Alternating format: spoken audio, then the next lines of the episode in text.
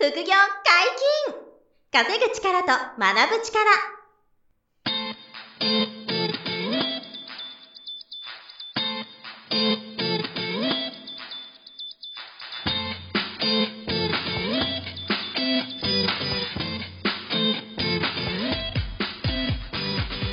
この番組は稼げるようになりたいを叶える副業アカデミーの提供でお送りいたします。副業アカデミーはあなたが副業で稼げる状態になることにコミットしたスクール初級コースから上級コースまでさまざまなジャンルの副業ノウハウを学んでいただけます詳しくは副業アカデミーで検索くださいこんにちは、小林正宏です。山本博史です。よろしくお願いします。よろしくお願いします。本日のゲストも山下圭先生です。はい、よろしくお願いします。お願いしよろます。しくお願いします。僕の心も育ってきました。お、だいぶ育ってきて。よかったです。とりあえずシミュレーションしようっていう気にめちゃめちゃなってますはい。訓そう練をねですね。。勉強大事です。はい。今日は、はいテクニカル投資について教えていただきたいんです。うんはい。そうですね。僕これがあれですよね。必殺技なんですよね。必殺技。まあだから、あの、よくそれは言われるんですよ。はい。テクニカルのトレーダーですよねって。はい。で、僕は、あの、テクニカルトレードっていうのはうん他人に言われて初めて知りました。おだから自分がテクニカルトレードをしてるっていう自覚はなかったです。ずっと。そういう単語をそもそもちゃんと知らなかったです。ファンダメンタル、テクニカルって。ね、まあ、上と下とか言ってるような人間なんで、要するにそういう単語あんま好きじゃないんですよ。はいはい。あの、ショートとロングと一緒で、僕はどっちかっていうと嫌いなんですよ。はわざとややこしくしてるだけなんで、あ、うん。で、テクニカル、ファンダメンタルも区別しようとする人が多いんですよ。はい。まあ、その時点でもう方向性が違うんですよ。ただの単語ですから、で、テクニカルって言いたいだけっていうんですかね。で、重要なのは、まあ、両方重要なんですね。で、テクニカルってよく言われるのは、はい。えっ、と、まあ、一般の人が多分思ってることっていうのは、その絵で覚える。これがテクニカルだと思ってますね。上げ下げが7回連続できたら次は上がるとか。そんなやつでしょそう そうそうそうそうそう。そういう感じです。イメージなんですよね。はいだから絵で覚えて、要するに記憶力がいい人が勝てる。うんはいはい。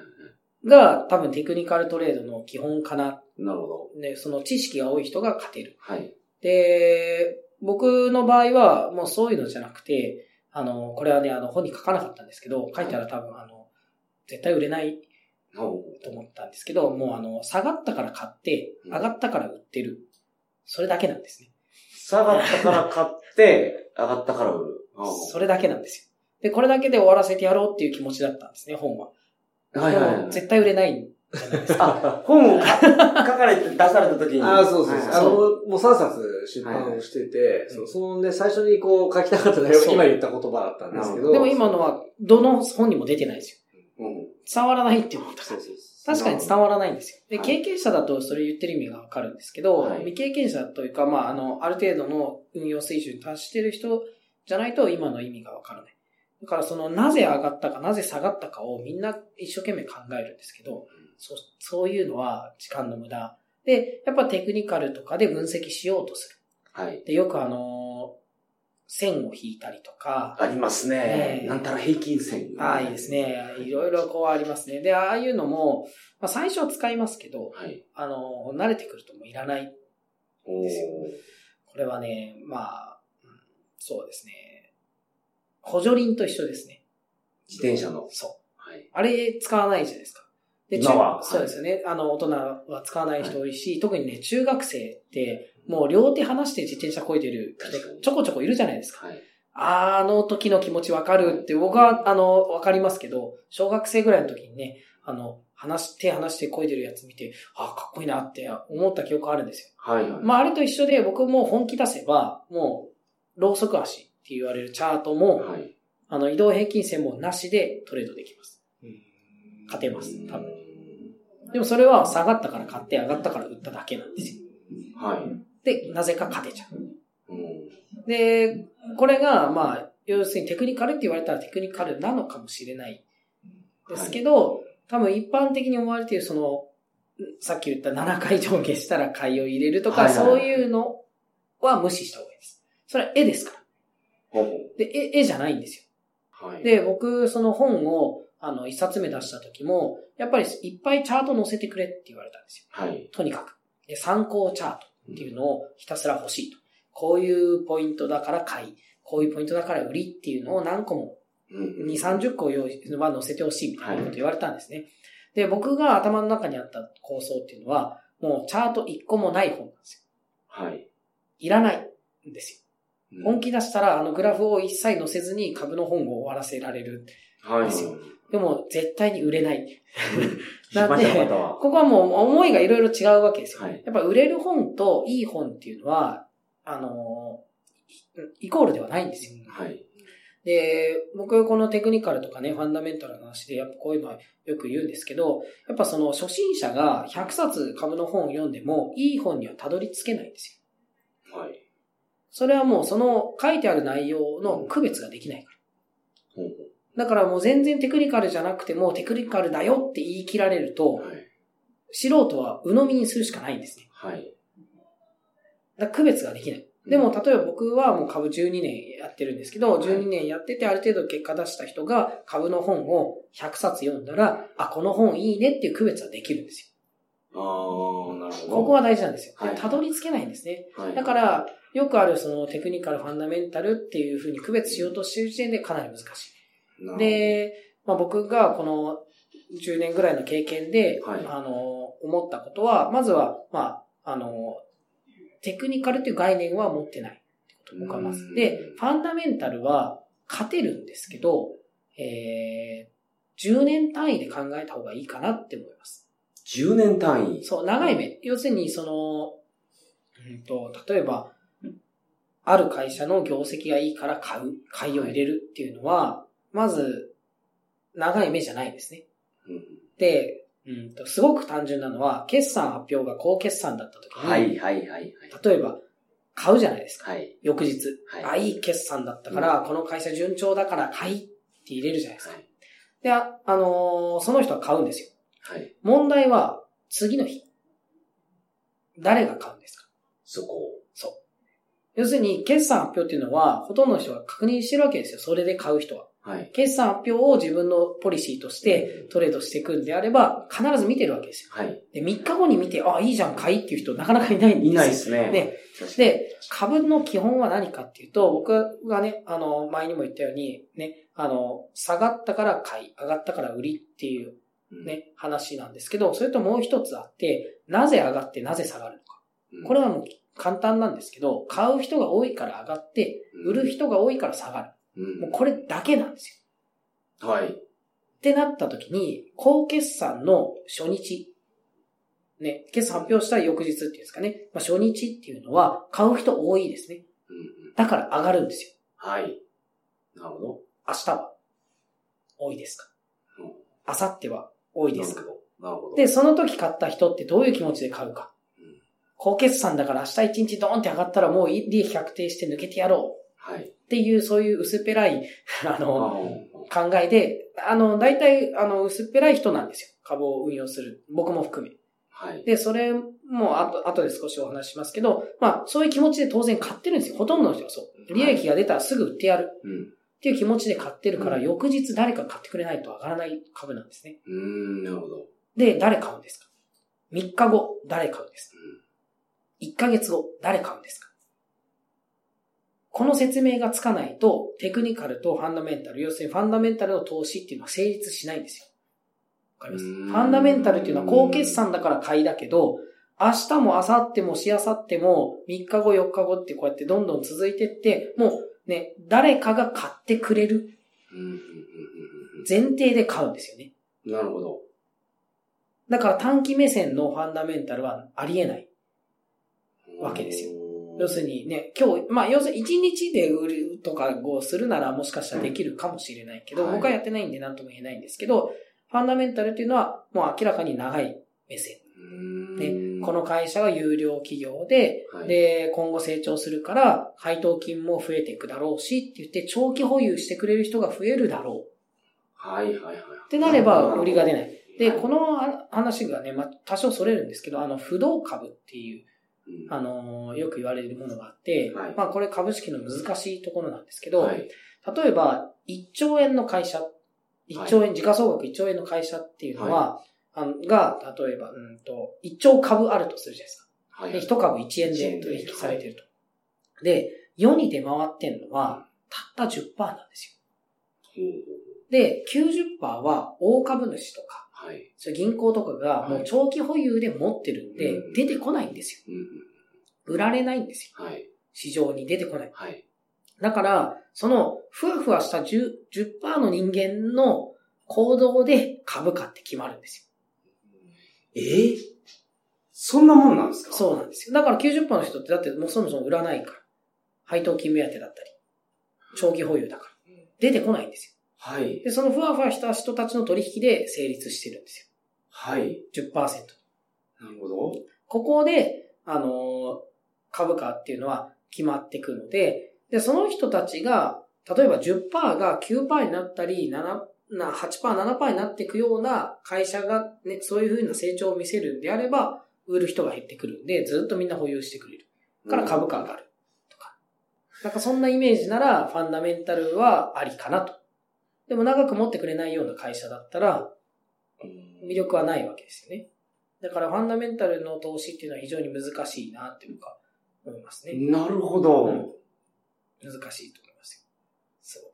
それって、あれですか？もう平均的にそんな感じなんですか？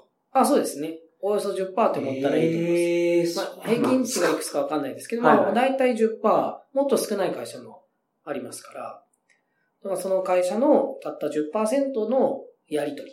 で、その10%の人間っていうのは薄っぺらい人たちなんですよ。僕も含めね、そこでトレードしてる人は。はいはいはいまあその会社のことが好きでとか、うんもういない、そんなことないんですよ。権利を保有ししたいからとかじゃなそうくて。。だから、まあ、企業はどう思ってるか僕はわからないですけど、はい会社目線で言うと嫌な存在ですよ。うんうちの会社の株を売ったり、すぐ売ったり、すぐ買ったりっていう、はいコロコロ権利者変わってうん嫌ですよね。もまあ、10%ぐらいなんですね、あのそうそうそうウォーレン・バフェット的にこうずっと長期保有して企業を応援してるとかっていう不動、あそのはい。不動産不動産未来のその人たちの持ってる大株主とかっていうのはあんまり売買はそんな。にそやってな。いですもんね、う、やっ確かに。てな。いんですよ。うん。な。んか全く違いますね。だから、あの、テクニカルとかも、まあ一応ありますけど、まあ、うーんと、要するに、同じようなテクニカルの勉強をしたら、はい。買う人が多くなるんですね。先ほど言った、僕はよく知らないですけど、うん7回上下した後に。今適当ですからね、皆さん。そうそれで買う人いないでしょうけど。あそうそうそうはいそう、例えば適当な技ではい7回上下した後に上がったら、これは突き抜けて上がるからはいはいっていう勉強を1000人の人がして、うん1000人がそれを信じてやったら買う人が多くなるんで上がるんですなるほど。よ。もうそれだけです。あ、テクニカルってそういうことですか？あそうそうそう。だってね、その、買う人がいなきゃ上がんないんですから。だから共通の勉強をしてそこに群がんなきゃいけないわけですよ。はいで、後から乗った人が損をするというか。うん。で、すごく難しい世界になってくるんですね。なんかそういう大衆心理みたいなので、うん結局株価が上がったり下がったりしてるじゃないですか、今の話とか。まあそうですね。まあある信じられてるルールがあるとすれば。はい。で、そこを見越した上で、その、いわゆるケイ君の言う中の、まあ、テクニカル的な定義っていうのが、こう、定まってるんですか？あの、たどり着いてるっていうことなんですか？ああ、まあだからテクニカル寄りになっちゃいますよねって。いうことなんうですよね。ん。結局そのやっぱ10%の人間っていうのは、まああの、まあ、悪く言うと僕も含めね、大したことない人たちなんですよ。で、この、ちょいちょいちょいちょい挟みますそれそう。でだから、ふわふわしてるから、どういうことかっていうと、まあ、これはあの、ちょっと難しいテクニックの話を少しだけしますけど、僕のルールには8%の法則っていうのがあるんですよ。はい。基本的に8%変動したものうん。に対して株を買うか売るか判断するんですよ。うん。要するに8%下がってきたら買いを考える。はい。8%上がってきたら売りを考えるうん。こういう投資法なんですよ。はいはい。で、どうしてかっていうと、8%上がるってことは、手前の人がすごく利益出てるわけですよ。手前で買った人。はい。上がる前に買った人。うん。で、その人たちは8%上がったらどうするか。なるほど。売るんですね。利益を確定したいから。で、売ると下がるんですよ。はい。で、下がったら今度は空売りしてる人がここにもいるんで、はい。っていう、まあ、あの、まあ、これは簡単に言うとこんな感じですよ。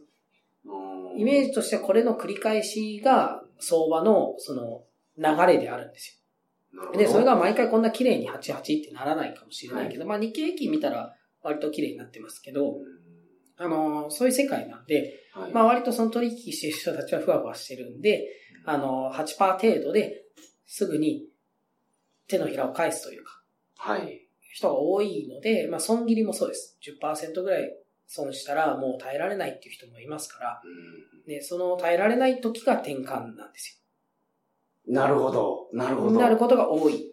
だから、そうか、耐えられなくなったらもう、損切りするから、上がる。そとかそういう目線で見ると、はいあのーまあ、この1回のね、放送であの学ぶことは無理ですけど、はいただそういう方向性であることを知って、コツコツその方向で進み続ければ、僕みたいなトレードにはたどり着けるんですよ。で、上がったら売って、下がったら買ってるだけなんだ、この人はっていうレベルに達して、なぜかその単純な作業を繰り返していると利益がうんっていう、なんかそういう流れですね。だから長い目線ではそういう方向ですね。要するに方向性を決めて進むだけ。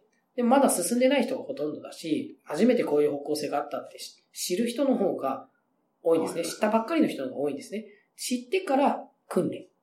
はい。そっちの目を。っていう感じですかね。うん僕はそれをなんか、あの、マイペース。にゆっくりやってきただけなんで、で、それが勝ちやすいなってやっぱり思ってたし、おうーん、あなんか、あのーね、昔立てた100個の仮説、100ぐらいかな。ちょっとはい。具体的な数字覚えてないですけど、100はありましたね。ぐらいのその仮説がことごとく外れてったんですよ。はい。で、その説明をどうしたらいいんだろううんって思ったら、上がったのを買ってたから負けてたんだ。下がったのを売ってたから負けてたんだ。うん逆なら勝てるじゃん。っ確かに。てなったんですね。はいはい。これだけ。うんこれだけです。本当に。シンプルなんですけど、だからテクニカルって言われたらテクニカルなんですね。ファンダメンタルではないと思います。でもそれって、おっしゃってたように、大衆心理がそういうふうに、まあ、あの、ざっくり働いてるってことですよね。まあみんなそういうふうになんかこう、あの、答えを知りたがるんですよ。はい。なぜ今回下がった？はいはい。みんながパニックだから下がったっていうのは、うんうんうんそうかもしれないですけど、結局、あの、全員が同じ心理じゃないんですはい。よ。だからあんまり僕とか塩漬け王ですからね。そうそうそうそう。動じないですよ、もそう、塩漬けを動じないと思う。そうそうそう。なんで、だからそういう人もいる んで、だから、はいはいはいなあんまり気にしなくていいんですよ。結局その、さっき言ったやっぱ10%のふわふわした。だ塩漬け王はふわふわ系じゃないんですよ。はい。割と根性勢うんなんですよ。しもう握力めちゃめちゃ強いですよ。あそうですね。離さないってすごいですね。満月見ないと、もう離さないすっぽんみたいなもん。すごいですね。まあでも、本当いいろんな人がいるんで、はいはいやっぱその、なんか心理とか、何かしらこう学問と紐付けて、なんかこう、結論を出そうとするんですよ。はい今回の下落はこれだとか、それはね、僕はもう本当に無駄だと思います。全く必要がない。ね、で、長い目で見て、例えば日経平均が8000円から2万円まで上がった。うん。はいこれは何のせいか。これは分かってるんですね。はいアベノミクスのおかげ。はい。ですね。もう単純、金融緩和が、ね、まあ、あの、そういう政策ですね。はい。のおかげ。日本の政策のおかげそう。だから、ファンダメンタルっていうのは年単位で見なきゃいけなるほど。ない。ね、こういう政策をするんだから株価上がるよね。うんじゃあ、とりあえず適当に買おう。がファンダメンタルですね。はいだって昨日買うのと今日買うのと来週買うのって区別できないじゃないですか。ファンダメンタル。はいはいはい大きな政策変わらないから。確かに。で、そこから3倍とか 2, 2倍以上になったわけですから、はい株価は、あ、じゃあ買ったね。ねだから1日2日のものではないですね。うんだからまあ政策、政治っていうのはまあたあの大事ですよ。すごく。大きな方針。国の方針っていうのは、そのファンダメンタルを見る場合はってことですね。だから、あの、金融政策やめますとか、あの、なんか、まあわかんないですけどね、その長期的にネガティブなことを日本がすごくこう始めたりしたら、まあそしたら、まあはいはい1日では下がんないんですよ、結局は。はいね、何週間、何ヶ月、まあ年単位です。年単位で下がってきますから。で、その時に傾向は、大きな傾向があるわけですよ。はい要するにアベノミクスだったら、右肩上がりっていうのは分かってるわけですから、はい売りは弱気、買い強気とか。うん要するに買いを多めで、売りを少なめのトレードをしたりはい。とか、もう2万円っていうね、高い水準に来てるなら、まあ売りを多めにするとか。はね、そういうふうに、まあうまくやるというか。これ大事ですね。山下さんはその方法じゃないけど、そういう方法もあるよってことですよね。僕はそっちでややってます。要するに大枠は知らないのはまずいじゃないですか。はいはい。でそんな重要じゃないんですよ。別になんか、どの大臣が、とか、はいはい。あの、まあ、一番いいのは安定してるかどうかですよ。その政権が。うんコロコロ変わる変わるは、やっぱりネガティブな要素になって、はいほとんど変わらないで、その人の支持率がある程度維持されていることが、もうすでにポジティブなニュースなんですね。で、そうなると傾向っていうのは変わらないんですよ。はい。で昔の日本みたいに、もう総理大臣、一体誰だっていう時期あったじゃないですか。ね、今月は誰みたいな。ね、そんな感じ、はいはいシシーズン代わりみたいな、そんな感じになってましたけど、で、あのーそんな時はもうはいやれないですよね。安定して投資はできないし、はい控えようってなりますけど、まあ、この人がもう、例えば安倍さんもずっと続いてるわけですから、はい。安定してるんであれば、もうその傾向は大きくは変わらないですね。なるほどだ。から日経平均は、やっぱ、買い目線、大きな目で見るとね、そういう感じにはなるんですね。なるほど。まあ、そんな感じですかね。だからファンダメンタルっていうのは、その、1日2日の動きではないはい。ってことですね。長期で見ると。長期で見る必要がある。うんテクニカルは長期ではない。うんちもう目の前のはい、そうですね。ふわっと勢。ふふわっとして10%そう薄っぺらい人たちのね、動きで決まる。はいはい。なるほど。テクニックの、なんていうんですか、一つ一つの話はほとんどないですけど。うん、テクニカルについて教えてください。はい、えー、副業解禁、稼ぐ力と学ぶ力、そろそろお別れの時間です。本日もお疲れ様でした。はい、ありがとうございました。お相手は？小林正宏と、山下圭と。山本博史でした。それではまた来週。さよなら。さよなら。